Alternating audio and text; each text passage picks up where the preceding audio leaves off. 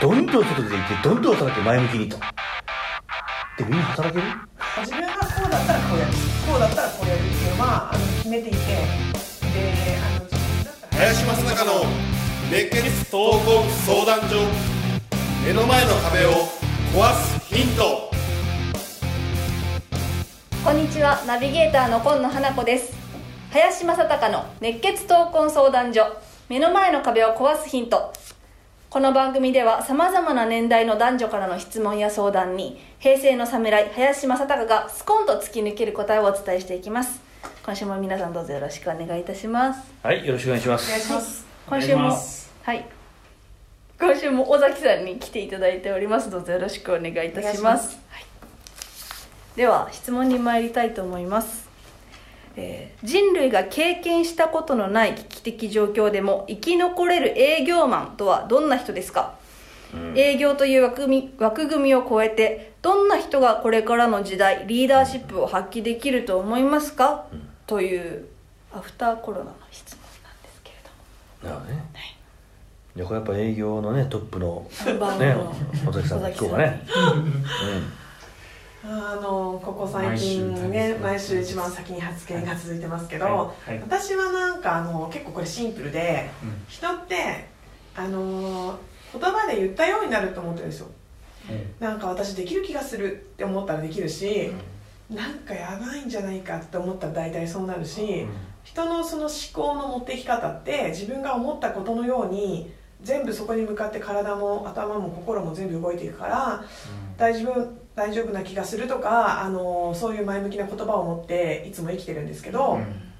そのえっとどうどういう人が生き残れるかと言ったら、まあ、それを言い続けてみんなの心に火をつけてあげられる人が私は生き残れると思うんですね。みんながやりたいことを確実にやるでもなく、えーみんなができるよりもすごいことをやるっていうよりはすごいことをやったらまあいいんですけどすごいことはみんなができるわけじゃないからだからあのこういうふうになってきたらすごい弱い立場の人もいるしすごい余裕がある人もいるしいろんな人がいるんですけど全部を下まで救ってその人たちそれぞれの心に火をつけてあげられるような人が私生き残っていけるんだと思ってですね、で今回このコロナで自分がいろいろ考えたことの一つにたっけ皆さんに平等に与えられてることがあるんですよ。どんなにお金がなくてもどんなに成功していてもどんなに大変で心が病んでいてもたった一つだけ全世界の人に平等に与えられてることがあってそれがあのあの 恥ずかしいんですけど愛の表現なんですよ。人に愛を表現するっていうことは、どんな立場の人たちにもこのコロナ禍において平等に与えてる唯一のことなんですよ。だから家族をに優しくするとか、そういうちっちゃいことも愛の表現だしさっき私が言ったみんなの心に火をつけてあげられるような営業マンが生き残ると思うっていうことも愛の一つだし、大きい会社の社長がいろんなところに寄付をして、いろんな仕組みを作るってことも愛の表現だしみんなそれぞれが自分の持ってる力で小さいことでも大きいことでも愛はちっちゃくても大きくても愛なんで、みんなに平等に愛が与えられてる限りない小さい、まあ、限りないチャンスですね。こんなことは多分そうそうないからみんなに平等に愛を表現する場が与えられてるということは。なんでかっていうといつもみんなやれることが違うから。なんですけど愛の表現のチャンスが平等にある。今、あの自分がどういう愛をみんなにあげあげられるのか。どういうちっちゃい愛でも大きい愛でも何でも子供を楽しね子供を本当に元気に育てるでもいいし、えー自分らしく生きててみんなを元気づけてもいいし何でもいいんですけど、その愛をこれ本当に与えられた平等なことだと思ってその自分が表現できる愛を全うできる人が残っていけると思います、ちょっとなんか哲学的になっちゃったんですけどそう思ってます。愛ですね。私感謝。愛。うんとちょっと似てるんですけど感謝の気持ちがちょっといつもよりだいぶ芽生えてきたなって思ってその宅配便の方だったりなんかウーバーイーツとかそういう方だったりまあこういう時でも出ていかなきゃいけない方々にあもう本当にありがとうって思う気持ちができてでありがとうございますって言うとすごく嬉しそうな顔してくださるんですね。だからそういうことも愛なのかなって思ってちょっと続けていこうって思いました。浅井さんどうですか？この状況の中でね、まあ営業マンじゃなくて一人のまあ人間としてね、成長あるいはその引っ張っていくリーダーシップのことを話をするとまあ哲学的に言えばね、どんな状況の中にも必ず学びがあるんです。でこういうような有事の時代であればあるほど、この環境下の中であればあるほど学びが大きい。一言で言うとそういうことなんだよね。でじゃあ今実際どうなっていくかというといや今政府が自粛、ね、しろと言ってますと。じゃあ解禁になりました、じゃあ今度は政府がどんどん外で行ってどんどん働け前向きにと。でみんな働ける？いや考えてみ。自粛の時は散々自粛しなさいってあったとする、ね？でみんなじゃあ家の中にいます、まあ家の中何してるかそれぞれ違うと思うけど、じゃあどんどん政府がじゃあこうややっと解禁なんだから、まあ、とことん働けと、言ってみんな働けるような民民族だったら面白いと思うんだよねでもね実際そうならないんだよね。こういう時には、えー自粛はする。で自粛しない人間は非国民になっちゃうわけですよ、ある種ね、でも実際には全ての人間が同じように右習いして同じことやった瞬間に全ての国は潰れてるんですよ。当たり前のことなんだこんなの。歴史を学べば、それが正しければいい。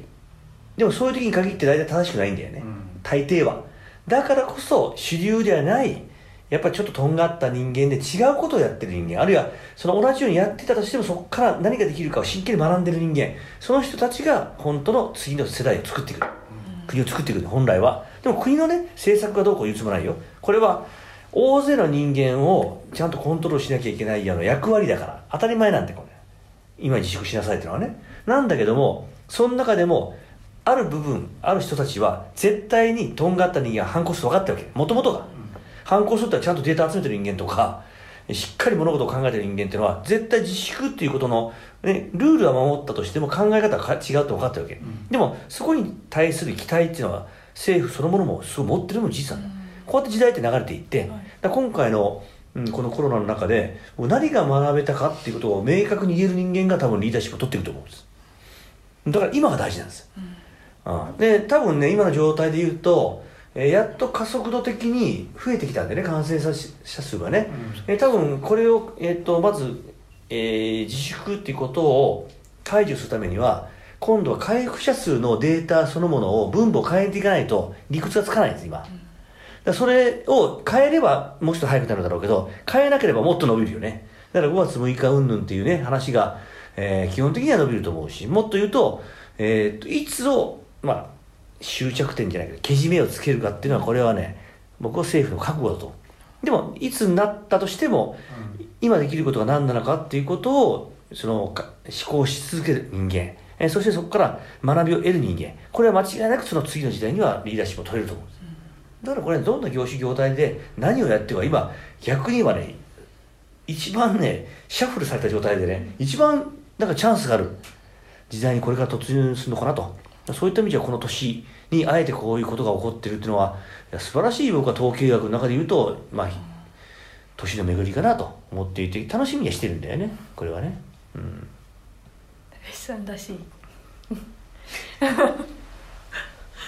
俊介さんはいかがですか？これお二人に聞きたいんですけど、はい。これってなんか明確な執着ってあると思ってらっしゃいます。それともまあこれインフルエンザのように毎年こう来て、まあ、ワクチンができればまあその年にこう回復するみたいな付き合い方になっていくのかとかなんか今このかコロナっていう渦中にいるで右往左往する人かもしくはこれ後にこんなことが起こるだろうなと思って生きている人かのなんかこの違いによって今のアフターコロナという言葉を借りるんだったらなんか大きくこう枝分かれしていくように思えるんですけど、これこれね完全にねあの政府の方でもその辺のことも分かっていてね、えー、とアメリカなんかが多分着手は早いんだけど今抗体検査ってやるじゃん。はいはい。何を言ってるかというと1回かかった人は抗体ができてるから大丈夫だよって言ってんの、そんなバカな理屈ってあるって思うけど、ん。でもそういうようなことを一方的に報道されるとあ抗体がある人は大丈夫なんだと、うん。うん。ねその人たちが逆に解禁され始める、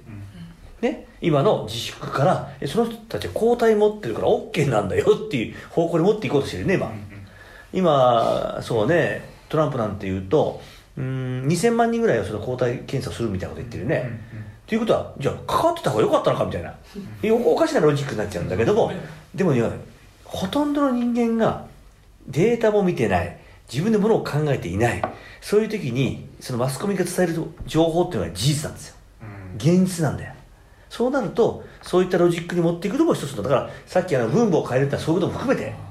だから終着点はいつにするかっていうのは間違いなく決めるから、うん。今度は逆に言う。なるほうん。じゃないといつまでだと増え続けるだけだよ。うんまあ、僕はそういうふうにいつもデータ分析をしてした中でね話をするんでそういうふうな今見解ではいる、ん。この流れはどう見てるんですかね？うーん。私はまああの私の座右の銘っていうのが必然必要ベストっていうのがいつもあるんですけど、はなんかその寝る前に起こることは全部必然でその時の自分には必要なことでそこで一番自分がベストを尽くすっていうまあ生き方のね、だから、えっとコロナがどう収束しようがしまいがこれがだらだら1年続続こうが5月6日にみんなからそこからちょっとずつでもいいから働けようがそれはね誰にもわからないことなんですけど、でもなんか自分はこうだったらこうやる。こうだったらこうやるっていうのはあの決めていてであの自分だったらこうしようとかっていうのはあのもうずちゃんと決めていてそういうふうにやっていこうとも思ってですね。でそういうもう自分がどう生きていくか決めちゃいたいっていう人といやもうちょっとででどうなるかわからないことに決められないよっていう人と二極化で、であの自分はこっちなんでこっちのタイプなんですね、でどっちでも別にいいの。どんどうしよういいんだよ成績性格だから。でも明らかにこっちは出遅れると思う。初動がコロナと一緒ですよ、初動がどうなるかわからないから動けない。じゃなくてどうなるかわからないけどもしかしたらそれ失敗だったかもしれないけど動く動く動く国とどうなるかわからないからもうで動けない国とどうであっても先に動いた方が私はいいと思うタイプなんで、政府の見解とか国がどういう方向に進んでいっても自分はそうだったらこうこうだったらこうこういうふうにやっていこうっていうふうにっていうことだけは決めていて日々そういう感じでベストを尽くす。でベストを尽くしたらもう後悔ないんでだってもうそれ以上のことできないし。